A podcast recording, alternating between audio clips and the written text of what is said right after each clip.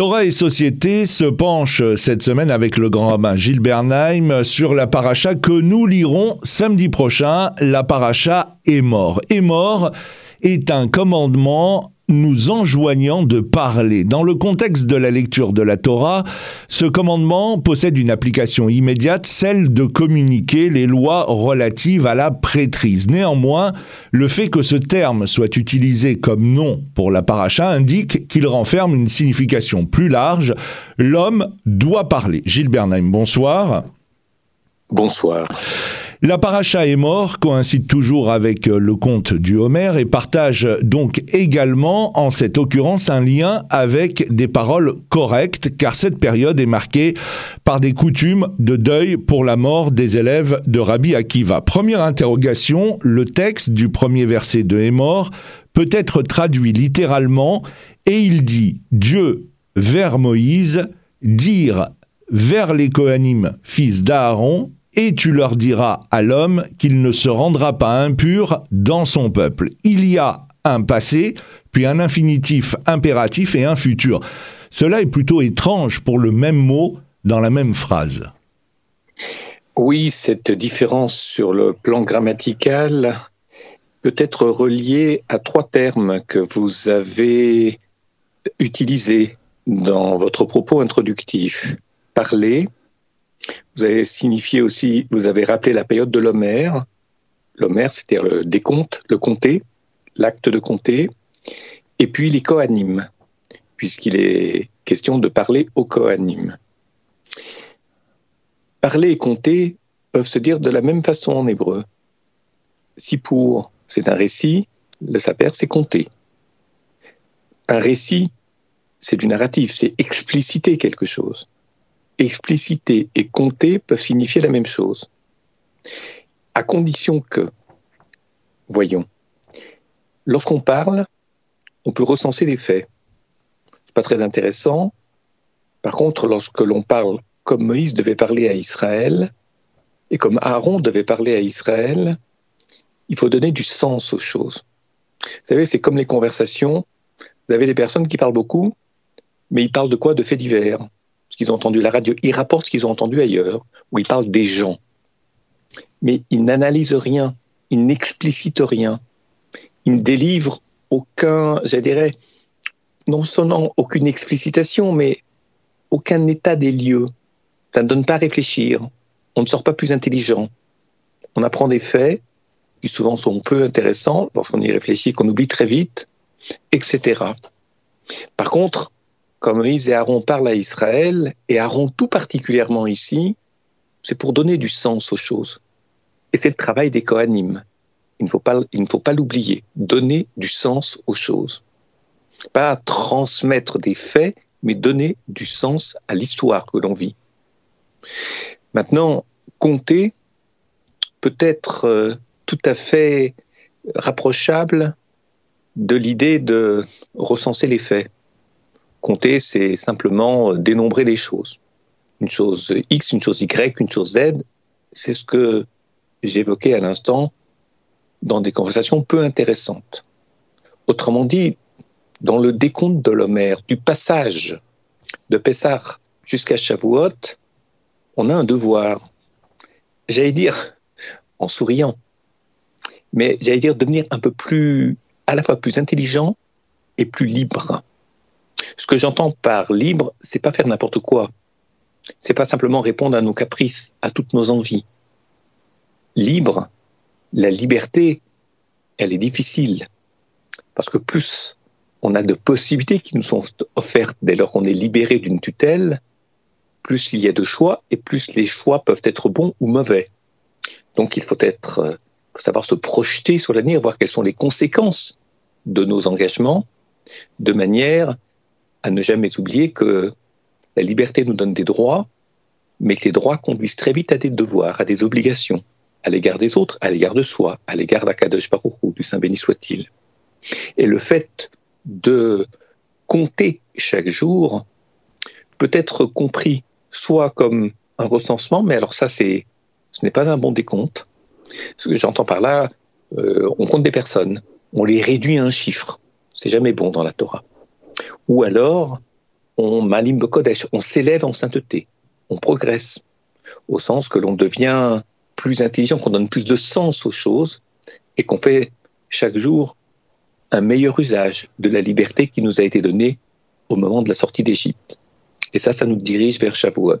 Hmm. Et j'en aurais terminé en rappelant que cet équilibre, c'est-à-dire cette possibilité qui est donnée à Israël d'être à la fois un peuple dans l'histoire, un peuple qui est une nation, un peuple qui va être appelé aux mêmes tâches que les autres peuples, avec la Torah en plus, ce peuple-là ne doit jamais oublier que de Pessah à Shavuot, il apprend ce que nous avons évoqué il y a quelques instants. Il, c'est un apprentissage, en quelque sorte, hmm. à une élévation en sainteté telle que nous l'avons définie il y a quelques instants. Alors, euh, on, va rester dans cet apprentissage parce qu'il y a une autre interrogation dans les termes de cette paracha que euh, les maîtres de la Torah ont euh, relevé. Emor ve'amarta le'azir gedolim al-ketanim. Il dit, tu diras pour que les grands avertissent les petits. Là encore, l'importance de parler, d'expliquer à tous les lois de Dieu. On note au passage que euh, c'est mettre en garde, partagent la même racine que Zohar, qui est le rayonnement. Oui. Euh,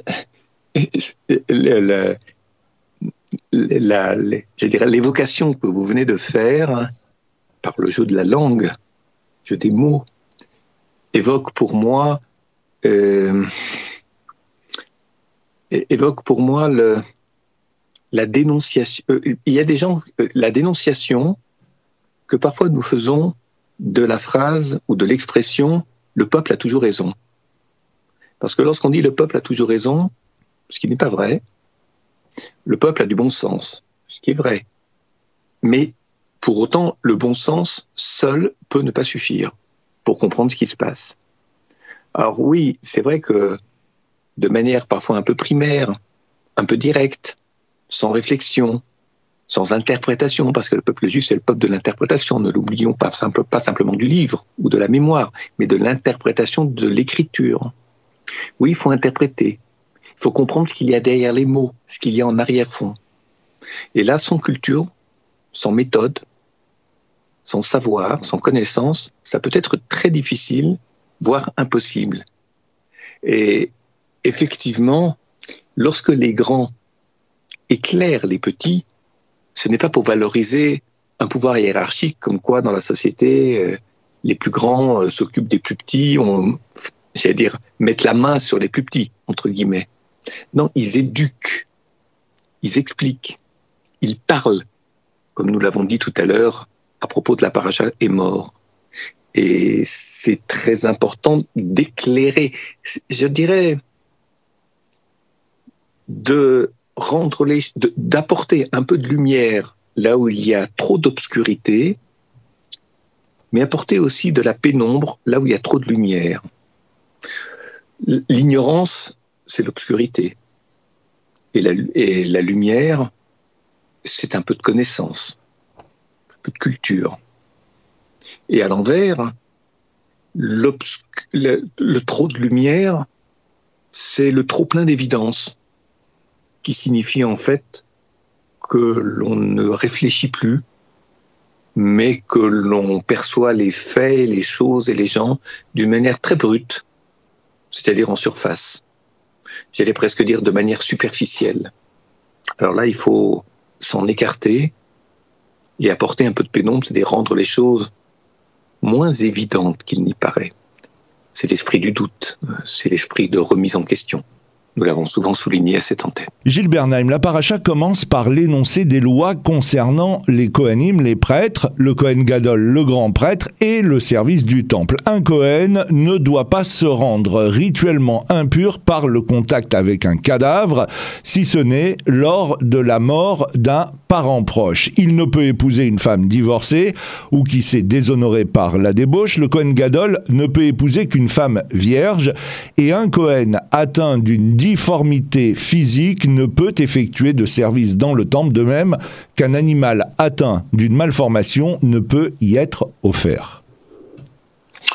Oui, là, il y a plusieurs, enseignements que vous mettez en valeur, d'enseignements de la Torah, et qui demande quelques éclaircissements. Pour ce qui concerne euh, tout d'abord le contact avec la mort, l'impureté de la mort, contact.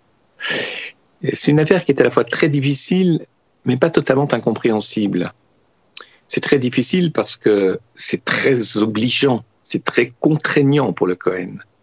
Je dirais, il faut veiller en permanence à ceci, à cela, ne pas avoir de moments de distraction qui vous permettent d'oublier votre tâche.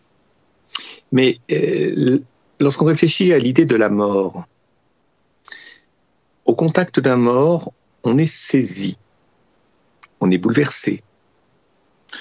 Beaucoup de gens n'ont jamais vu de mort, c'est-à-dire n'ont jamais touché un mort. C'est parce que, je dirais, notre monde est beaucoup plus aseptisé qu'autrefois.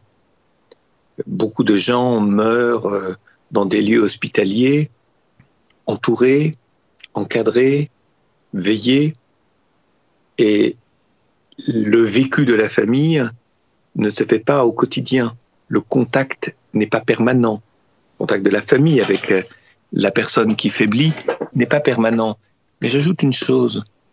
Lorsqu'on est bouleversé au contact d'un mort, ça remet en question un certain nombre de choses. J'entends par là remettre en question un certain nombre de choses, c'est-à-dire qu'on peut arriver, surtout lorsqu'on se sent, lorsqu'on est concerné par la mort euh, de la personne, à son contact, on, peut en arriver à dire en substance tout se vaut. C'est-à-dire on perd le goût de l'engagement, on perd le désir euh, de faire des choses difficiles, importantes sur le long terme. Il y a une tentation de, non pas de tourner les choses en dérision, mais je dirais de s'absenter à soi-même, tentation de s'absenter à soi-même et de ne plus s'engager. À quoi ça sert? C'est le fameux à quoi ça sert tout ça Et ce moment est peut-être un moment de découragement. Et là, il y a une impossibilité pour le Cohen de céder au découragement. Parce qu'il ressent les mêmes choses que les autres personnes. Et de ce fait, on lui demande de se distancier, de s'éloigner de la mort. Je ne parle pas de, du premier cercle familial, je parle de la mort en général. Parce que le Cohen a une tâche, j'allais presque dire 24 heures sur 24. En tous les cas, à l'époque du temple, à l'époque euh, du sanctuaire du désert. Il a une tâche de, je dirais pas d'enseignement, mais plutôt de traduction, d'interprétation, de transmission au peuple. Et ça, c'est une tâche qui est tellement lourde, tellement importante, incontournable, qu'il faut être disponible et non pas affaibli, hmm. voire découragé. Et donc, euh, le, je dirais, pour reprendre un terme que je n'ai pas employé tout à l'heure, ne pas verser dans le relativisme, où tout se vaut, où rien ne vaut véritablement, parce que dès lors que tout se vaut, c'est l'ordre des valeurs qui s'est défait. Concernant les règles de deuil du Cohen, on peut se demander pourquoi le texte commence par énoncer que euh, le Cohen se rendra impur pour sa mère et pour son père, donnant ainsi la priorité à sa mère, pour ensuite interdire au Cohen de se rendre impur ni pour son père ni pour sa mère, inversant ainsi l'ordre de leur parenté. Écoutez, j'ai mon idée là-dessus, mais je ne l'ai là. lorsque l'on enseigne ou lorsque l'on explique des choses à la radio, même si le nom des commentateurs rabbiniques ne sont, les noms ne sont pas cités, il met mentalement, je fais toujours référence à des lectures, à des enseignements de maîtres. Là, j'avoue que je ne sais pas ou que je ne sais plus. Alors bien sûr, je pourrais imaginer une raison mais le fruit de mon imagination n'est pas si important que ça pour nos auditeurs. Nous sommes là pour instruire dans la chose juive, dans la littérature, à partir de la littérature rabbinique. Donc, euh, je demande un petit sursis. avant de savoir répondre, je l'espère du moins. La paracha énumère ensuite les convocations euh, saintes, les fêtes du calendrier juif. On commence euh, bien évidemment par euh, le Shabbat, puis le sacrifice pascal le 14 du mois de Nissan, et ainsi de suite avec l'offrande du Homer, et puis Tishri, et puis Yom Kippour, et Sukkot, et Shemini, Artseret. Pourquoi rappeler à ce moment-là toutes les convocations saintes? euh, d'abord, il est question de, lorsqu'on parle de convocation sainte, il est question de rassemblement. Autrement dit, d'abord, un rassemblement participe d'un projet collectif. Nous sommes dans le désert, on se dirige vers la terre d'Israël. Il est bon qu'il y ait, je dirais, non pas des préliminaires, mais des phases propédeutiques, c'est-à-dire où l'on s'initie à la vie ensemble. Oui, parce qu'en plus, le décompte du Homer, on est dans le désert, on n'a pas encore euh, cultivé l'orge pour pouvoir euh, l'offrir au temple. Oui, c'est pas tout simple. Ça serait pas tout simple dans le désert de cultiver l'orge, évidemment, indépendamment du fait que l'on a affaire à un peuple nomade durant cette, durant cette période du désert. Ce sont des enseignements qui ont cours pour la vie sur la terre d'Israël. Alors je sais que dans le désert, il y a toutes sortes de miracles qui se produisaient. C'est ce qu'enseigne la loi orale, la Torah Shebéalpé. Mais enfin, si tout repose sur le miracle, ça peut être euh, compliqué lorsque le miracle ne surgit plus. Euh, lorsque l'on quitte le désert pour entrer en Israël, le texte l'enseigne à de nombreuses reprises, on ne s'appuie plus, sauf situation exceptionnelle, mais que ne demande pas le peuple, mais que reçoit le peuple, on ne s'appuie plus sur le miracle. Aussi bien sur le plan économique que sur le plan de l'ordre intérieur, que sur le plan de l'ordre extérieur, c'est-à-dire sur le plan militaire. Et là, les choses deviennent pleinement humaines, mais avec une éthique de vie que délivre la Torah. Mais par contre, ces rassemblements sont extrêmement importants parce que l'on va vivre rassemblés sur une terre. Pour l'instant, dans le désert, le peuple est nomade. Nomade, ça veut dire qu'il, ne connaît chacun que personne ne connaît son prochain, mais c'est que l'on a le regard rivé sur l'horizon, sur la ligne d'horizon, Eretz Israël. Maintenant, lorsque l'on s'arrête, on construit des villes, on se regroupe. Donc, ce n'est plus simplement un projet, un projet, c'est une réalité et la manière de vivre ensemble, que ce soit par la construction de villes, que ce soit par l'ordre intérieur, etc., devient beaucoup plus prégnant et pressant également. Donc, euh, ces rassemblements sont pleins, non pas de sous-entendus, non pas riches en sous-entendus, ils sont riches en enseignements quant à la manière de vivre ensemble, que ce soit à Shavuot, à Pessah, à Pessah, à Shavuot ou à Sukkot, de manière différente. On n'apprend pas les mêmes choses à chacun, à chacune des trois fêtes de pèlerinage. Mais les rassemblements, je dirais, annoncent les fêtes de pèlerinage lorsque le peuple habitera sur la terre d'Israël. Un mot pour finir, euh, c'est dans cette paracha que nous apprenons à compter le Homer et avec euh, beaucoup euh, de maîtres de la Torah qui s'y sont penchés ou de textes du Zohar. Mais pour faire simple, prenons ce que disent plusieurs kabbalistes qui indiquent que les jours sont pour l'accroissement de la sainteté et les semaines pour la plénitude. De même, il y a 49 jours de Homer et non 50 car 50 représentent la plénitude qui ne peut être de ce monde, mais plutôt du monde des âmes, comme le dit le Zohar.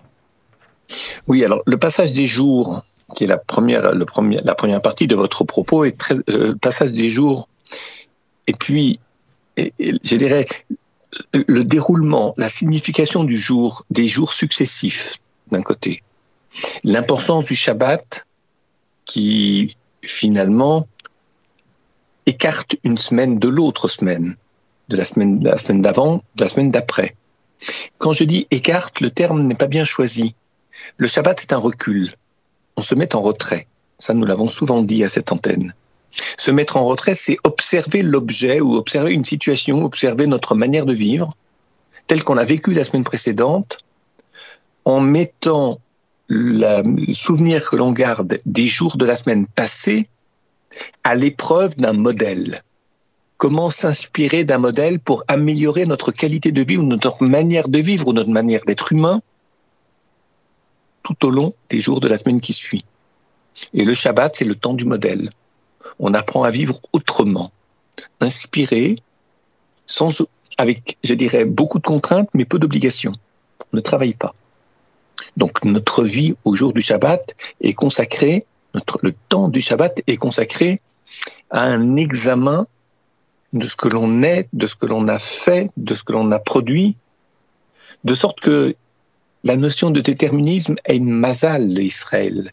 Il n'y a pas de déterminisme pour Israël, que la notion de déterminisme ne l'emporte pas. Parce que si, si je passe le Shabbat à dormir et que je ne pense à rien, ou je ne fais rien, je reprends samedi soir après Shabbat dans le même état, dans le même esprit, dans les mêmes conditions que vendredi après-midi à l'entrée du Shabbat. Et c'est cela que l'on cherche à prévenir. Autrement dit, donner Malim Bekodesh, faire que la semaine d'après ne soit pas la même que la semaine d'avant. Autrement dit, que le futur ne s'identifie pas au passé, ne soit pas piégé par les lourdeurs du passé, c'est aussi cela être libre. Je dirais dans un langage plus choisi, c'est aussi cela se différencier du passé, c'est-à-dire faire teshuva, s'ouvrir à d'autres possibilités. C'est ce que nous espérons, c'est ce que nous essayons, et c'est ce que nous voulons comprendre, étudier et vivre ensemble. Gilles Bernheim, je vous remercie. Ainsi s'achève cette émission euh, Torah et Société. On se donne rendez-vous bien évidemment la semaine prochaine. Bonsoir. Bonsoir.